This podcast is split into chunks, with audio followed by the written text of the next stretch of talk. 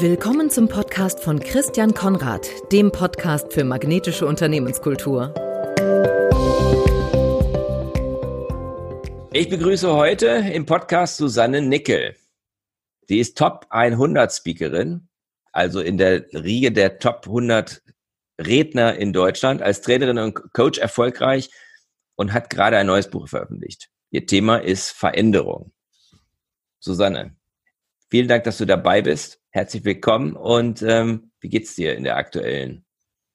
Ist ja doch eine ungewöhnliche Situation. Ne? Absolut. Herzlichen Dank ähm, dir für die Einladung, lieber Christian. Ich finde es schön, dass wir das Gespräch zusammen führen. Und wie geht's mir? Ja, immer mal wieder unterschiedlich, würde ich sagen. Da sage ich, es hat mich am Anfang schon ein bisschen gebeutelt, das Ganze, wie viele Unternehmer halt auch mit kleinen Unternehmen. Klar. Und äh, ja, und hab, du hast es gerade schon gesagt, habe die Zeit dann genutzt und ein Buch geschrieben. Und das war, denke ich, eine gute, eine gute Intervention, um äh, eben nicht weiter im Tal der Tränen zu versinken. Und das war sehr, sehr günstig und das kommt jetzt dann eben raus. Also insofern geht's mir momentan gut. ja, ich glaube, wenn man so ein Buch gerade launcht, ich habe das letztes Jahr gemacht, das ist wie so ein, das ist schon fast wie, wie ein Kind zur Welt bringen. Also das ist schon eine schöne Geschichte. Ne? Also wenn das dann auch, du hast mir das Cover gestern geschickt, das ist ein toller Moment, glaube ich, wenn man da man das, wenn, wenn das dann da ist und dass du das in so kurzer, so kurzer Zeit hingekriegt hast, ist ja auch großartig. Ja, dafür braucht es aber dann auch ein Team, ein gutes, einen guten Mitautor, den Markus Disselkamp, dann braucht es einen guten Verlag, eine gute Lektorin und wir haben wirklich was wieder zeigt, wie wichtig gute Teamzusammenarbeit ist. Wir haben wirklich äh, in der Hauruck-Aktion das jetzt in vier Wochen geschrieben und jetzt in zwei Wochen quasi äh, sind wir dabei, Satz etc., Cover. Also es ist wirklich äh, eine geniale Zusammenarbeit mit dem Gabal Verlag auch gewesen. Bin ich sehr, sehr, sehr, sehr happy, muss ich sagen. Das ist echt großartig. Das ist auch toll zu hören, dass das auch mit dem Verlag so schnell geht. Weil häufig ja. wird immer gesagt, ja, wenn der Verlag hast, dann braucht das alles viel, viel länger. Und dann in sechs Wochen, gut ab ich denke, normal ist es richtig, was du sagst, wenn du, wenn du was schreibst, weil die natürlich ihre Programme haben und ihre Zeitfenster etc. Aber in dem Fall war es halt so, zur Krise ein Buch nächsten Frühjahr zu schreiben. Gut, wir wissen nicht, wie lange der Wahnsinn noch dauert, ne? Aber das war natürlich klar, wenn dann jetzt und zwar relativ schnell. Und da haben wir halt alle an einem Strang gezogen, ja. Ja, super. Ja, das ist, das klingt wirklich nach einem guten Team. Wir kommen gleich nochmal auf das Buch zu sprechen, weil das interessiert mich, was da auch drin ist, gerade wenn es jetzt so aktuell ist. Ähm, aber vielleicht ein bisschen was zu dir jetzt erstmal, weil gerade, ich denke mal, dass es doch eine ganze Menge Leute gibt, die das vielleicht nicht wissen, was du für einen Hintergrund hast. Du kommst ursprünglich aus dem klassischen Ballett und bist jetzt Top-Keynote-Speakerin. Ja. Was waren die drei wichtigsten Meilensteine auf dem Weg dahin? Weil das ist ja schon ein ziemlicher Stretch so. Absolut. Ballett ist ja auch Stretching, oder? Absolut. Ja, ich weiß nicht, ich weiß nichts darüber, aber ja, ich nur gucke nur, nur voller Bewunderung hin, wenn ich das mal sehe. ja, also ich denke, mein Thema ist Change und Veränderung und mein ganzes Leben ist letztlich gelebter Change. Also und zwar wirklich sogar disruptiver Change. Ja, ich ähm, habe mit 18 bin ich Mama geworden, also ganz, ganz früh. Und da war es dann auch relativ schnell zu Ende mit dem Tanzen. Davor war Tanzen meine Welt, mein Leben. Das war eine wichtige Entwicklung. Also als erstes Mal, glaube ich, überhaupt so diesen Weg zu gehen, ähm, zu tanzen, zu trainieren, die Disziplin zu lernen. Das war sicher ein wichtiger Meilenstein, die Kreativität zu leben. Und was leicht aussieht, ist oft sehr, sehr harte Arbeit. Das weiß ich als Speakerin auch und das kann ich gut transportieren. Dann die, der komplette Wandel, die Disruption, Kind kriegen, alleinerziehend, Jura studieren. Ähm, das war auch echt krass. Wobei ich sagen muss, hat mir wieder, haben mir wieder Dinge geholfen aus vom Tanzen, also so Disziplin.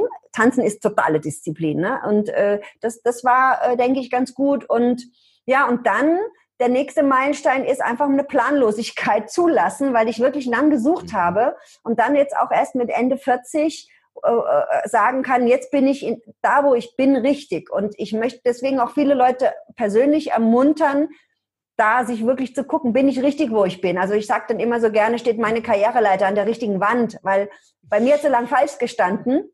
Weil wenn sie falsch steht, kannst du dich anstrengen, so wie du willst, da kommst du einfach nicht weiter. Ne? So.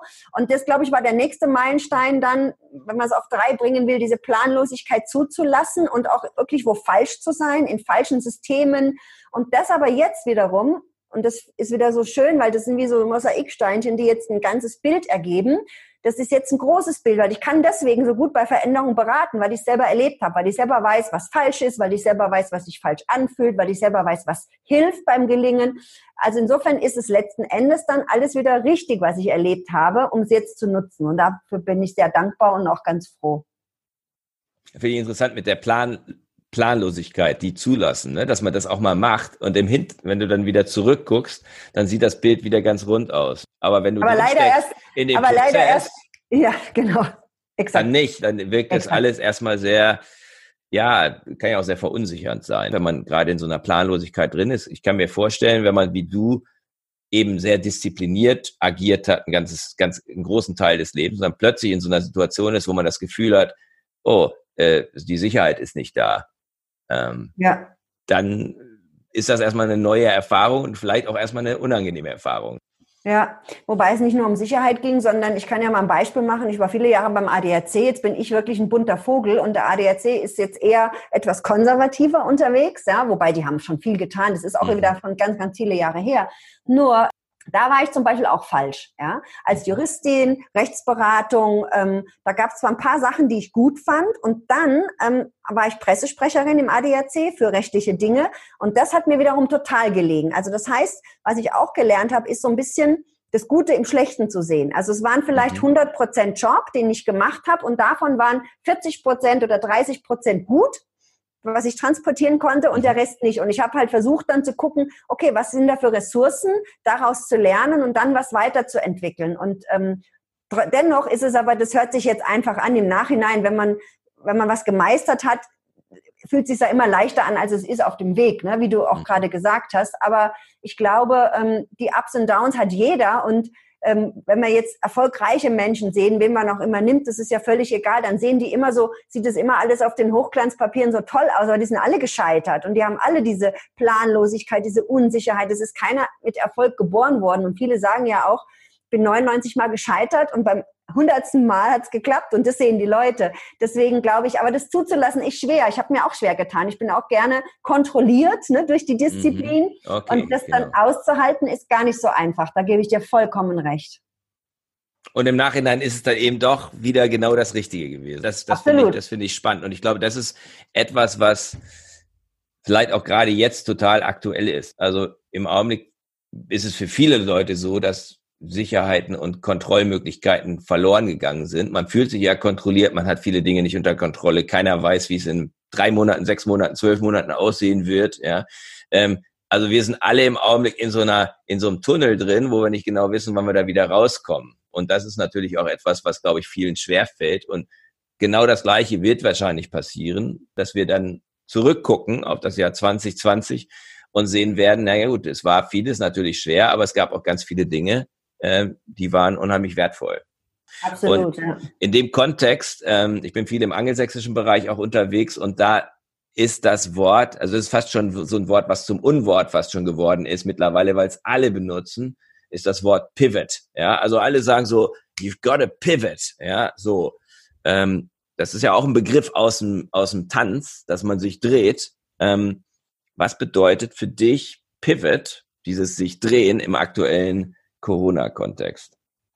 Also wir haben in dem Buch dazu was geschrieben und zwar ging es da darum, ähm, dass die, äh, also wir haben so fünf Personen kreiert, ähm, die Geschichten erzählen. Also die Nia, das ist eine Gründerin, dann die äh, eine hippe Gründerin, dann ist der ein Geschäftsführer dabei, Carsten, der ist 55, solides, solider Mittelstand, dann haben wir einen Bäckermeister und ähm, wir haben die die Anna als Vertriebsleiterin. So. Und die drehen alle ihr Business irgendwo. Ja? Also wenn man jetzt bei dem Pivot bleibt. Aber besonders, also die Mia, die Gründerin, das war so eine hippe Berlinerin Ende 20 oder ist so eine hippe Berlinerin Ende 20, die hat so ähm, Ökokleidung nachhaltiger hergestellt und hat gegründet gehabt. Und die dreht ihr Business und stellt jetzt Masken her. Ja, das heißt, es ist naheliegend, aber dennoch muss man das erstmal schaffen. Ja, mhm. und ich glaube, das ist für mich Pivot. Also wirklich ähm, im Tanzen ist es auch ganz klar eine Drehung. Wir richten uns neu aus und drehen uns mit einer gewissen Anspannung auch.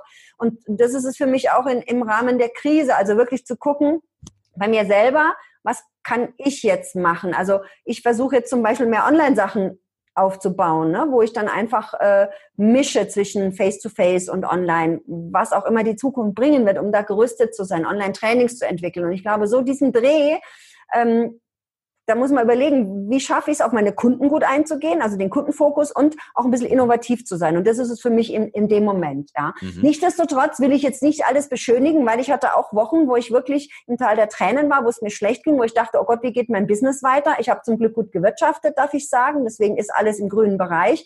Aber um diesen Pivot zu machen, brauchst dann auch gute Selbstführung. Ne? Und, und äh, ja, also das gehört, gehört für mich, finde ich, auch alles dazu. Ja. Mhm. Und da, da, da wird man herausgefordert in der Zeit. Also das kann ich von mir sagen. Für mich war das eine schwierige Zeit, ähm, weil ich den Pivot nicht, ich habe den noch nicht so richtig hingekriegt. Also ich bin jetzt gerade dabei. Also ich habe wirklich ein paar Wochen gebraucht. Und das ist das, was du auch in deinem Buch, glaube ich, beschreibst, nämlich Stabilisierung und Veränderung. Ähm, genau. Da würde ich ganz gerne nochmal drauf zurückkommen, weil ich finde, das passt perfekt jetzt in, in die Zeit. Ähm, das heißt, die Krise kann uns mal wie Unternehmen wirtschaftlich und menschlich wachsen. Was ist die Story, wenn du das in dem ganz beliebtes englisches Wort wieder, wenn du es in dem Aufzug, in dem Elevator Pitch sagen würdest? Genau, also in, im Elevator Pitch äh, sage ich, es geht darum, ähm, Unternehmern, Selbstständigen, Führungskräften eine Hilfestellung zu geben, wie sie aus der Krise wirtschaftlich und menschlich wachsen, welche Schritte auf der betriebswirtschaftlichen Seite, auf der juristischen, arbeitsrechtlichen Seite und auf der People-Seite zu tun sind, um die Leute erst, zu, um das Unternehmen zu stabilisieren und dann von der Stabilisierung wieder in die Innovation, ins Wachstum zu kommen. Mhm. Und dafür haben wir fünf Personen, äh, vier Personen kreiert, eben mhm. den Franz, die Mia, mhm. den Carsten und die Anna. Und die sind, erzählen aus ihrer Perspektive die Geschichte, wie sie ins Tal der Tränen kommen, wie sie stabilisieren und wie sie dann wieder mit ihrem Unternehmen bergauf gehen. Mhm. Haben diese fiktiven Personen irgendwelche realen ähm, Zwillinge oder, oder Vorbilder? Ja, es gibt ein paar reale Vorbilder äh, aus unserem Unternehmensberatungskontext, wo wir gesagt haben, das passt ganz gut und dann haben wir die halt so ein bisschen abgewandelt letztlich. Also der, der Franz ist Bäcker vom Tegernsee, äh, da lebe ich okay. ja, also insofern ist ein bisschen Heimatsverbundenheit mit drin, also ein paar Dinge, die, die, die finden sich da wieder. Mhm. Ja, weil es ja, glaube ich, ganz wichtig ist, dass auch wenn man das jetzt so als Avatare eher sozusagen kreiert, äh, dass da irgendwo ein realer, realer Bezug hinter ist. Das macht, das merkt man schon dann, glaube ich, wenn man das liest. Ja. Dass auch irgendwo zumindest Aspekte von, von, von echten Menschen drin sind. Ich habe auch einen Bäckermeister, den ich eine Weile gecoacht habe und der hat es auch super hingekriegt. Ja, ja, ja super. Der ist, sogar, der ist sogar gewachsen jetzt bisher. Mhm. Also das ganze Gejammer, was ab und zu da ist, das konnte er nicht bestätigen. Ja. Kein Riesenbäcker, ne? also keiner mit irgendwie 25 äh, Filialen. Aber ja, ja, ja. ja. Es geht schon. Es geht, ja. Change ist in dem ist, ist ein generelles Thema. Das hast du jetzt natürlich da in dem Buch sozusagen konkretisiert. Ähm, du hast vorhin darüber gesprochen, wie du selber Veränderungen erlebt hast. Wie nutzt du diese eigene Erfahrung dann in deiner Beratung, in deinem Coaching, in deiner, in deinem Training, in deinem Speaking? Ich denke, also für was ich letztendlich stehe, ich bin ja wieder im Prozess Heini, noch so, ich bin eher auf der People-Seite so. Und äh, ich glaube, ähm, Change-Projekte scheitern ja auch ganz oft, weil eben die Leute abgehängt werden. Ne? Also das ist so äh, die mhm. Seite, die ich bediene und ähm, da geht es darum, dass wir ja ganz oft oder Unternehmen ganz oft sagen, sie sind jetzt, sie sind auf der Zahlen, Daten, Faktenebene und verkünden irgendwas und denken, das ist dann schon verstanden und das ist doch klar jetzt sozusagen. Dabei geht es eben, wenn wir den klassischen Eisberg nehmen, ne, Eisbergmodell, ein Achtel ober der Wasserfläche, sieben Achtel drunter, ist ein ganz banales Modell, was aber alles sagt, was wichtig ist bei Change. Ja, das heißt, wir müssen untertauchen. Die Titanic ist nicht gesunken, weil sie oben dran ge gebatzt ist, sondern weil sie unten unter der Wasserfläche äh, rangeknallt ist. Und da geht's hinzutauchen. Und das machen die wenigsten. Und ich glaube, deswegen, deswegen ist es so schwierig. Und wenn ich Menschen abhänge, dann, ähm, dann sind die nicht bereit, mir zu folgen. Dann sind die auch nicht bereit, eine Extrameile zu machen. Nur Zahlen, Daten, Fakten allein bringen keine Veränderung. Es ist ja auch in der Psychologie erwiesen,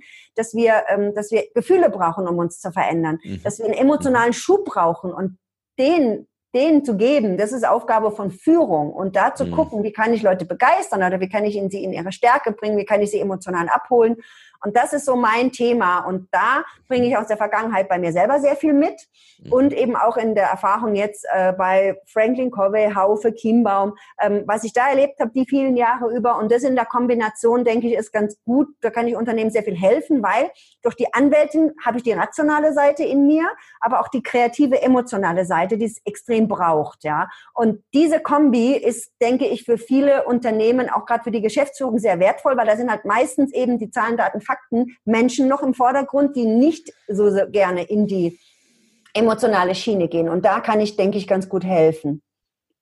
Das finde ich einen interessanten, das, das, bringt mich gerade auf einen interessanten ähm, Gedanken, weil du sagst, ja, die haben meistens, das, die dominieren meistens äh, in der Führung. Und du sagst auf deiner Webseite, sagst du, du stehst für innovative Führung. Wie kann es gelingen, dass eine bessere Balance hergestellt wird zwischen Zahlen, Daten, Fakten und Emotionen, auch in den Führungsetagen? Was kann genau, da, was, weil das ja. ist ja nur, wenn Veränderung wirklich, wenn ich dich richtig verstehe und ich sehe das äh, persönlich ähnlich, dann ist das eine Zahlen, Daten, Fakten, das müssen wir tun, das ist alles logisch. Und auf der anderen Seite, wie kriege ich die Leute mitgenommen? Genau. Und wenn man wirklich Veränderungen effektiv und nachhaltig bewirken will, dann beißt die Maus sozusagen ja keinen Faden ab. Dann muss, müssen wir die Leute auf der emotionalen Schiene abholen und mitnehmen. So, Richtig. Das, und das, also sozusagen, da ist ja ein, ne, ich empfinde da so einen Widerspruch. Da sitzen die ganzen Vorstände oder Geschäftsführer und die sind alle Zahlen, Daten, Fakten und sind im Grunde hilflos. Wie kann das, wie, wie können wir da, wie können wir da Innovation reinbringen in die Führung in Deutschland? Genau. Also ich denke zuerst einmal das Bewusstsein. Also wenn ich den Eisberg als mhm. banales Modell nehme, ne, dann sage ich, hier oben sind wir, Zahlen, Daten, Fakten. Jeder weiß, dass Zigarettenrauchen schlecht ist, aber alle rauchen, also viele rauchen. Das heißt, wenn wir es nur wissen, wenn das Wissen allein zur Veränderung führen würde, bräuchten wir nicht drüber zu reden. Und ich, was ich zum Beispiel mache, ich mache, versuche das nahbar zu machen, auch mit Familienbeispielen, weil wenn sie in die Familie gehen, verstehen sie es dann eher, weil was mache ich mit einem Kind, was Angst hat? Lasse ich sie in der Ecke sitzen und warte, bis die Angst vorbei ist? Nee, ich muss hingehen, ich muss mit ihm reden, ich muss erklären, ich muss Zuwendung geben, was auch immer. Und das kann man relativ gut dann übertragen. Was ich auch gut finde, ist der Fritz Perls, der ja ähm, im letzten Jahrhundert die Gestalttherapie als Psychiater und Psychologe äh, kreiert hat. Und der sagte, das finde ich spannend, das habe ich in meiner Keynote auch mit drin, das Zitat, der sagte, der hat ja sehr gut situierte äh, äh Patienten gehabt in Amerika, wirklich mhm. eloquent mhm. gut situiert, also kognitiv brillant, er Erkenntnisjunkies, sag ich dazu, so hat er es nicht gesagt, aber ich sage, es sind Erkenntnisjunkies. Mhm. Und er sagte halt, die haben geredet, geredet, geredet und immer geredet, so, aber es, es hat sich nichts verändert. Und der sagt halt eben, das ist Mindfucking. Das hat der Pearls gesagt. Ja, das ist mhm. wirklich Mindfucking, weil wir drehen uns in, in, in unserem Kopf und wir mhm. verändern nichts. Und mhm. ähm, mein Mann ist Psychiater, der sagt auch, man muss das Eisen schmieden, solange es heiß ist. Also wenn Emotionen da sind. Und das mache ich den Menschen klar. Und anhand von vielen Beispielen, dann spüren sie es auch selber an eigenen Beispielen, wann sie eine Veränderung erlebt haben, wann, was dafür hilfreich ist. Und es mhm. brennt ja jeder für was anderes. Es gibt ja Leute, Klar. die brennen für Excel ja, dann sollen die Excel so. machen, in Gottes Namen. Hallo? Ist ja wunderbar, braucht's, ja. Es gibt mhm. Anwälte, die brennen für Jura. Ich brenne jetzt auch nicht für Jura. Ich habe andere Stärken, ne? Und ich glaube, da den Leuten das klar zu machen, dass es eben wichtig ist, das zu erkennen und ohne Wirtschaftlichkeit geht es nicht, aber ohne Menschlichkeit verändern wir uns nicht, ja, und mhm. ohne Emotionen. Und ähm, deswegen sage ich eben, wir sind Erkenntnis-Junkies, aber Umsetzungsautisten. Und das meine ich mhm. mit, ähm, wir gehen schwer in die Beziehung in der Umsetzung. Und das mhm. ist ein Problem. Und ich denke, das mhm. muss man vermitteln, damit klar ist, ähm, wir müssen nicht perfekt Zahlen, Daten, Zahlen, Daten, Fakten liefern, sondern es geht auch darum, Innovation, Neues auszuprobieren, auch zu scheitern, weil oft haben Leute auch ein Problem damit zu scheitern und Fehler zu machen. Absolut. Ja? Und äh, das ist dann wieder der Punkt, okay, da muss man überlegen, wo macht es Sinn, Fehler zu machen und wo gilt es, Fehler zu vermeiden. Weil jetzt diese Welle, die alle sagt, wir müssen scheitern, wir müssen scheitern, ist natürlich auch ein Quatsch, ja. Aber wenn ich äh, Standardprozesse habe, dann sind Fehler nicht so günstig. Währenddessen, wenn ich innovative Dinge mache, wenn ich mich neu entwickle, wie ein mhm. Kind was laufen lernt, das muss scheitern und wieder aufstehen und weitermachen. Und ich glaube, so Dinge, also ich versuche das sehr transparent und nahbar und erlebbar zu machen und dann können die Leute da eher mitgehen. Dann bin ich vielleicht immer noch ein bisschen spooky, ja, als Tänzerin, wenn sie sich mal bewegen sollen in Trainings oder so, mhm. das mögen Männer sowieso nicht so gerne, ja, aber sie kriegen einen anderen Zugang zu Emotionen. Ich bringe Leute auch zum Beispiel in Widerstand, indem ich die was tanzen lasse. Dann kriegen die sofort einen Widerstand, dann mhm. sage ich, mhm. genau so fühlt sich bei euren Leuten an. Jetzt wisst ihr, wie es ist, wenn ihr was wollt und die wollen mhm. nicht, ja. Also mhm. ich versuche das sehr nahbar zu machen und ähm, von der Logik her verstehen sie es dann auch, aber das heißt ja immer noch nicht, dass wir es dann umsetzen. Aber ich denke, das erste ist die Erkenntnis, also es mhm. erstmal zu verstehen, dass es so ist. Und dann halt so Schrittchen für Schrittchen geht jeder so ein bisschen aus seiner Komfortzone und guckt, wo kann er vielleicht ein bisschen nahbarer sein, wie kann er was anders machen. Aber das ist natürlich ein großer Prozess, ein lang, langwieriger Prozess, ja. Absolut. Ja, ich meine, da, da gibt's die große, die, das große, die große Frage, ne? aber dann eben die operative Frage. Ähm, ich hatte das gestern im Coaching also eine Führungskraft, die gesagt hat, ja, ich weiß genau, so müssen wir den Prozess ändern. Und ich habe aber das Gefühl, und das fand ich schon mal super gut, dass ich die nicht mitnehme. Ich sage, okay, warum denkst du das? Ja, mhm. und da war genau der Punkt. So, mich hat er in fünf Minuten überzeugt auf der Kopfebene.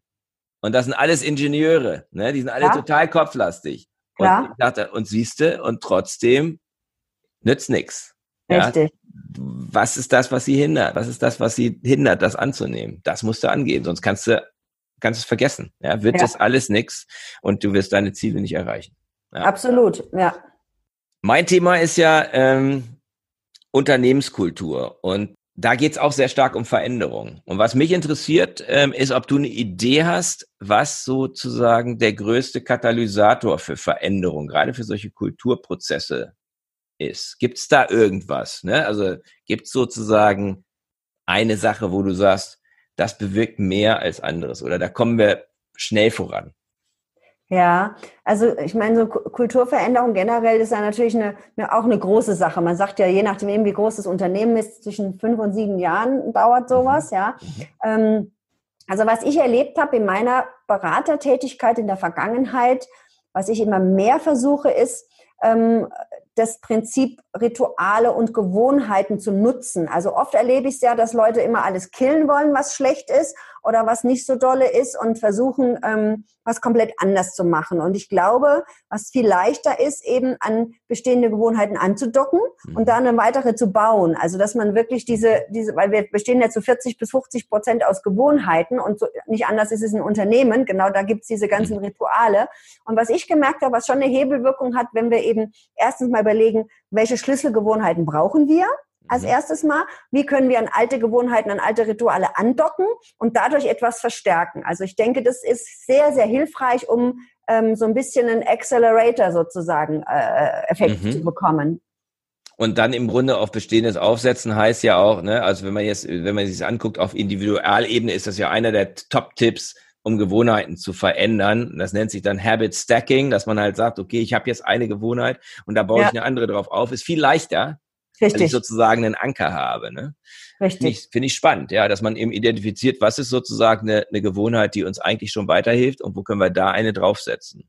Genau, also ich habe zum Beispiel jetzt in der Krise, als es mir nicht so gut ging am Anfang, überlegt, ich würde gerne meditieren, ja, so. Und dann ist es ja immer so, wenn man was Neues macht, es muss ja erstmal zur Gewohnheit werden. Und dann habe ich mir überlegt, wo könnte ich es dranhängen? Ich trinke jetzt momentan, ich bin am Tegernsee, habe es da sehr schön, bin da sehr dankbar, dass ich da sein darf und trinke morgens immer meinen Kaffee im Bett, weil ich ja Zeit habe, ich muss ja nirgends hin die letzten Wochen. Und dann habe ich mir überlegt, okay, du, du dockst diese Meditation an den Kaffee an. Du stehst mhm. nicht eher auf, eher du die Meditation gemacht hast. Und es funktioniert wunderbar und es erleichtert, weil wenn ich jetzt sagen würde, heute mache ich die morgens die Medi, dann mache ich es mal mittags, dann mache ich es abends, dann mache ich es am Nachmittag, dann glaube ich, wäre das für mich sehr viel schwieriger, das umzusetzen. So weiß ich, Kaffee, Meditation ist gekoppelt und dann mache ich auch mal eine Ausnahme. Also ich bin nicht so streng, aber es geht einfach darum, mir selber das zu erleichtern letztendlich. Mhm. Und das, darum geht's. Also gerade bei Veränderung ist es wichtig, es nicht, nicht möglichst schwer zu machen, weil Veränderung ist schwer. Ja, das ist einfach, wir sind veränderungsresistent erstmal grundsätzlich, sondern es sich möglichst leicht, leicht zu machen.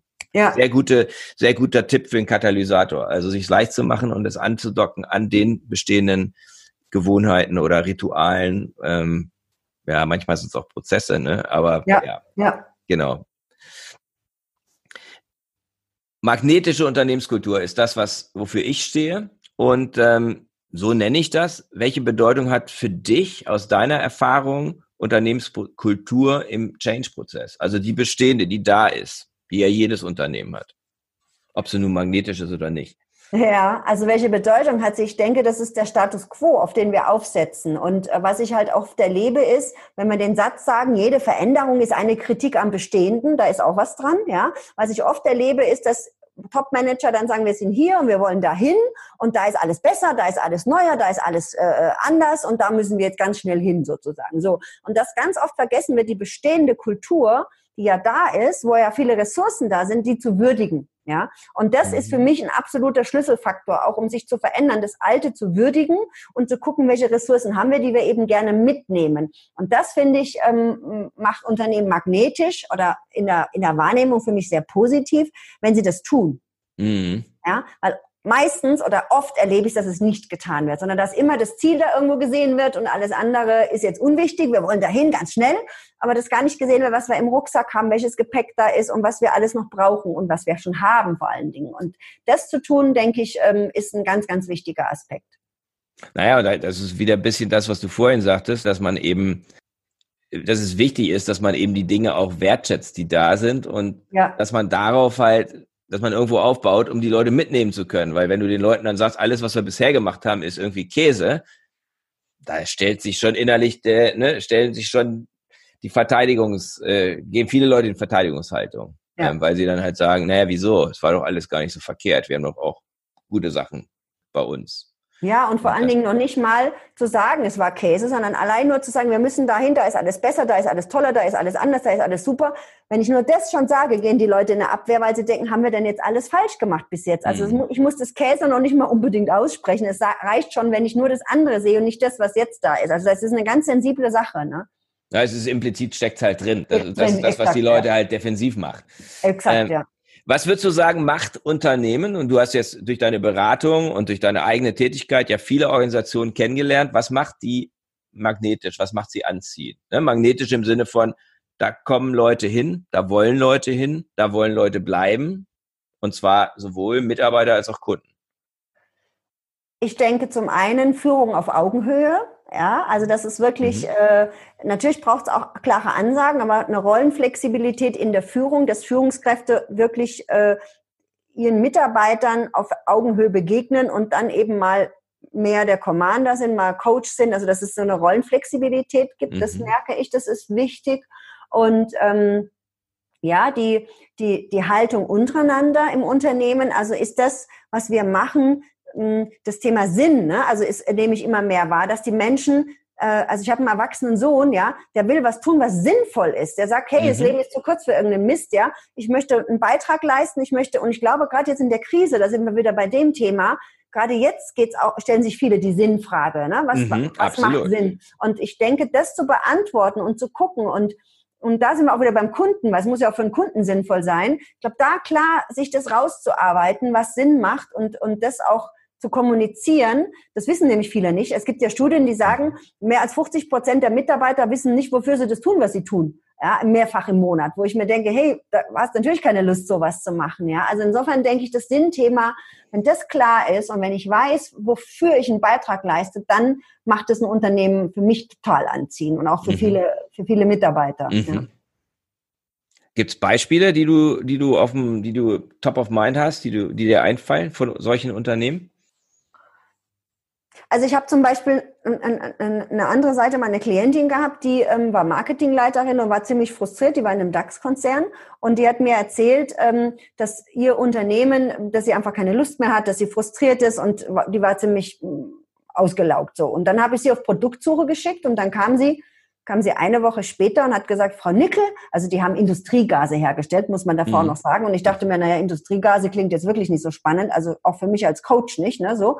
Ich habe sie auf Produktsuche geschickt, dann kam sie eine Woche später wieder und dann sagt sie, Frau Nickel, wissen Sie was, wir retten Leben. Ich war jetzt im Kinderkrankenhaus und habe gesehen, dass unsere Industriegase in Beatmungsgeräte eingesetzt werden und dass wir Leben retten. Und das finde ich so spannend, dass man sowas nicht weiß, äh, wenn man in so einem krass. Unternehmen arbeitet. Ja, hm, das ist aber so. Da weiß oft die rechte Hand nicht, was die linke tut in Konzernen. Das war ein großer Konzern, ja. Mhm. Und ich glaube, ähm, das einfach mehr herauszuarbeiten. Da brauchst du gar keinen riesen Change, sondern einfach zu gucken, was ist sinnvoll. Wenn die Unternehmen mhm. das tun, das hilft schon immens, ja. Mhm, mhm. Und das war so ein Klassiker eben bei der, wo es einfach nicht klar war und wo sie dann, das hat ihr neuen, neue Motivation und neuen Aufschwung gegeben, als sie das, sich dessen bewusst wurde. Weil sie plötzlich festgestellt hat, oh, was ich hier mache, ist ja doch nicht so sinnlos, sondern ist, Richtig. dann trägt wirklich hat einen ganz wichtigen Beitrag. Ne? Und da sehen wir wieder, das ist die Beziehung zum Menschen. Ne? Industriegas als solches ist eher Zahlen, Daten, Fakten. Auf der Sachebene sind wir da, ja. Und Mhm. die Beziehung ist, ich rette Leben. Ja, da haben wir wieder das Bedürfnis, was erfüllt wird. Und da, da geht's halt mehr hinzuschauen, denke ich, ja. Mhm, mhm. Was macht dich magnetisch, Susanne? Ich kann jetzt nur sagen, was die Leute sagen, weil, weil sich Das ist selber ja das. tut man sich immer, tut man sich immer schwer, genau. ja, klar, logisch. Klar, Ähm, logisch. Ja, also ich kriege gesagt in Vorträgen, dass ich, dass ich unheimlich Mut mache und total motivierend bin, weil ich authentisch bin und weil ich eben nicht, also weil ich nahbar bin, greifbar bin. Das ist, glaube ich, Mhm. das, was die Leute mir sagen. Also Mut, Mhm. Authentisch im Sinne von greifbar, nahbar und ich zeige auch Verletzlichkeit und da folgen Leute gerne, weil man muss gar nicht immer Hochglanzgeschichten erzählen, sondern es geht oft auch darum, dass man scheitert, dass man das erzählt und das macht einen total nahbar für jemanden. Und ich glaube, dass ich da ehrlich bin äh, und die Leute eben ermutige. Mir hat mal einer gesagt, sie sind ein dynamischer Motivator. Das fand ich irgendwie auch total nett, ja. Schön. Ja. Ja, sowas muss man sich an die Wand hängen, ne? So, Ja. ne? Wenn man sich mal auch nicht so gut fühlt, dann guckst du in den Spiegel, ne? Guckst Oder? du das an, genau, richtig. Ja. Und guckst dich auch selber an und sagst, ich bin ein dynamischer Motivator. Das hat ja jemand anders gesagt, ne? Hat Kannst jemand anders gesagt, genau. Genau. ja. Hypothetische Frage, jetzt, ne, du, du bist, soweit ich, ne, du bist selbstständig, du bist äh. Unternehmerin. Gibt es ein Unternehmen, das, dich- das dich so fasziniert, dass du sagen würdest, wenn die mich jetzt, mir die mir ein Angebot machen würden für eine attraktive Position, da könnte ich schwach werden, zumindest drüber nachzudenken. Ich würde es Nee. wahrscheinlich machen, aber Nee, nee. gibt's Gibt's nicht. nicht. Okay. Nee, ich muss aber eins sagen, ich bin ja seit einem Jahr erst meine eigene Unternehmerin und war vorher angestellt und in vielen verschiedenen Pro Projekten unterwegs. Und ich bin so glücklich jetzt, dass ich da angekommen bin nach den ganzen Wirrungen in meinem Leben, dass ich meine Sachen selber machen kann und äh, ich bin intrinsisch total motiviert und liebe meinen Job und deswegen ehrlich gesagt nein. Ich habe, ich, ich kann dir nicht sagen, äh, was kommen müsste, dass ich das jetzt verlasse, weil äh, Hm. ich liebe das, was ich tue und insofern nein. Nee, es hätte ja sein können, also es gibt manche Leute, die dann sagen, bei so Männern ist es meistens so, wenn Porsche mir jetzt den, keine Ahnung, Marketing-Sessel anbieten würde, mm, da könnte ich dann irgendwie, da könnte ich schwach werden oder so. Ja, ja, vielleicht würde ich auch bei sowas drüber nachdenken. Nur ich muss sagen, Hm. ähm, ich bin, so wie es jetzt ist, sehr, sehr happy und denke, ich kann da einen guten Beitrag leisten und das ist das, was mich einfach auch erfüllt, ja. Ja, klar. Ja, cool. Ich habe jetzt noch vier Abschlussfragen, die beziehen sich Ja. auf meine, mein Modell magnetischer Unternehmenskultur und die hat vier Dimensionen, nämlich die Warum oder Wofür, wie du es nennst in deinen Vorträgen, Dimension, die Wer-Dimension, wo es um Beziehung geht, die Wie-Dimension, wo es um Energie geht und die Was-Dimension, wo es um Fokus geht. Magst du die Vision, die du für dein Leben hast, mit uns teilen? Sehr persönliche Frage, natürlich. Dein Wofür. Also momentan habe ich ähm, eine Vision, die geht in die Richtung, ähm, meine Begeisterung für ko-kreative ähm, Veränderungen schwappt über, sodass die Leute leichter ins Tun kommen. Mhm. Das ist Also das, durch was deine Begeisterung steckst du Leute an und die gehen dann ins aktive, in die aktive ja. Umsetzung. genau. Und damit stimulierst du Veränderung. damit stimuliere ich Veränderungen und schaffe, schaffe Nutzen, genau. Mhm. Das ist jetzt das, was ich jetzt mir kürzlich überlegt habe, als ich wieder in mich gegangen bin, was ist, so Visionen verändern sich ja auch immer mal Ja, wieder, klar. Wo ich gesagt habe, ja, ähm, was macht mich aus und wo kann ich Nutzen stiften und, ähm, und mir ist auch wichtig, dass eine Vision nach außen geht, also dass ich nicht nur sage, ich bin die beste Rednerin, sondern dass ich wirklich nach außen auch Nutzen stifte, dass Leute leichter ins Tun kommen, ist eben Mhm. dann der Ansatz bei Mhm. mir, genau. Mhm. Was sind deine drei wichtigsten Beziehungen? Auch sehr persönlich. Also, bitte? Auch sehr persönlich. Auch sehr persönlich. Also mein Mann ist eine, meine wichtigste Beziehung. Also ist mein Mann sowieso wichtig, aber auch ähm, in jeglicher Hinsicht, weil sehr gut, sehr, sehr toller Sparringpartner für viele Dinge. Also das ist die erste wichtige Beziehung, ist mein Mann. Dann meine ähm, ehemalige Schauspiellehrerin, die Inge Langen, die ist leider schon gestorben, aber von der habe ich wahnsinnig viel gelernt, ähm, ähm, was mir jetzt sehr, sehr hilft auch. Und die dritte, da muss ich jetzt gerade mal kurz überlegen, also mein Mann, die Inge Langen und die dritte, mein Enkelkind.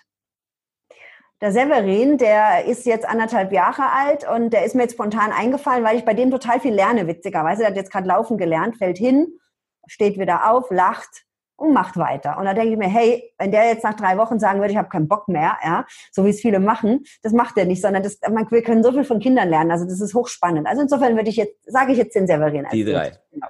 Cool. Sehr ja. cool. Was gibt dir Energie? Also für mich strahlst du sehr viel Energie aus, so auch wenn wir jetzt reden. Was ist deine Quelle? Meine Quelle ist erstmal das gefunden zu haben, wo ich wirklich Nutzen stiften kann. Es gibt mir eine ganz tiefe innere Sicherheit. Meine zweite Quelle ist meine Ehe, also dass ich wirklich sehr glücklich bin und den Tegernsee, dass ich auf dem Berg rennen kann und energiegeladen wieder zurückkomme. Also die Natur auch, da zapfe ich auch ganz, ganz viel Energie. Ja.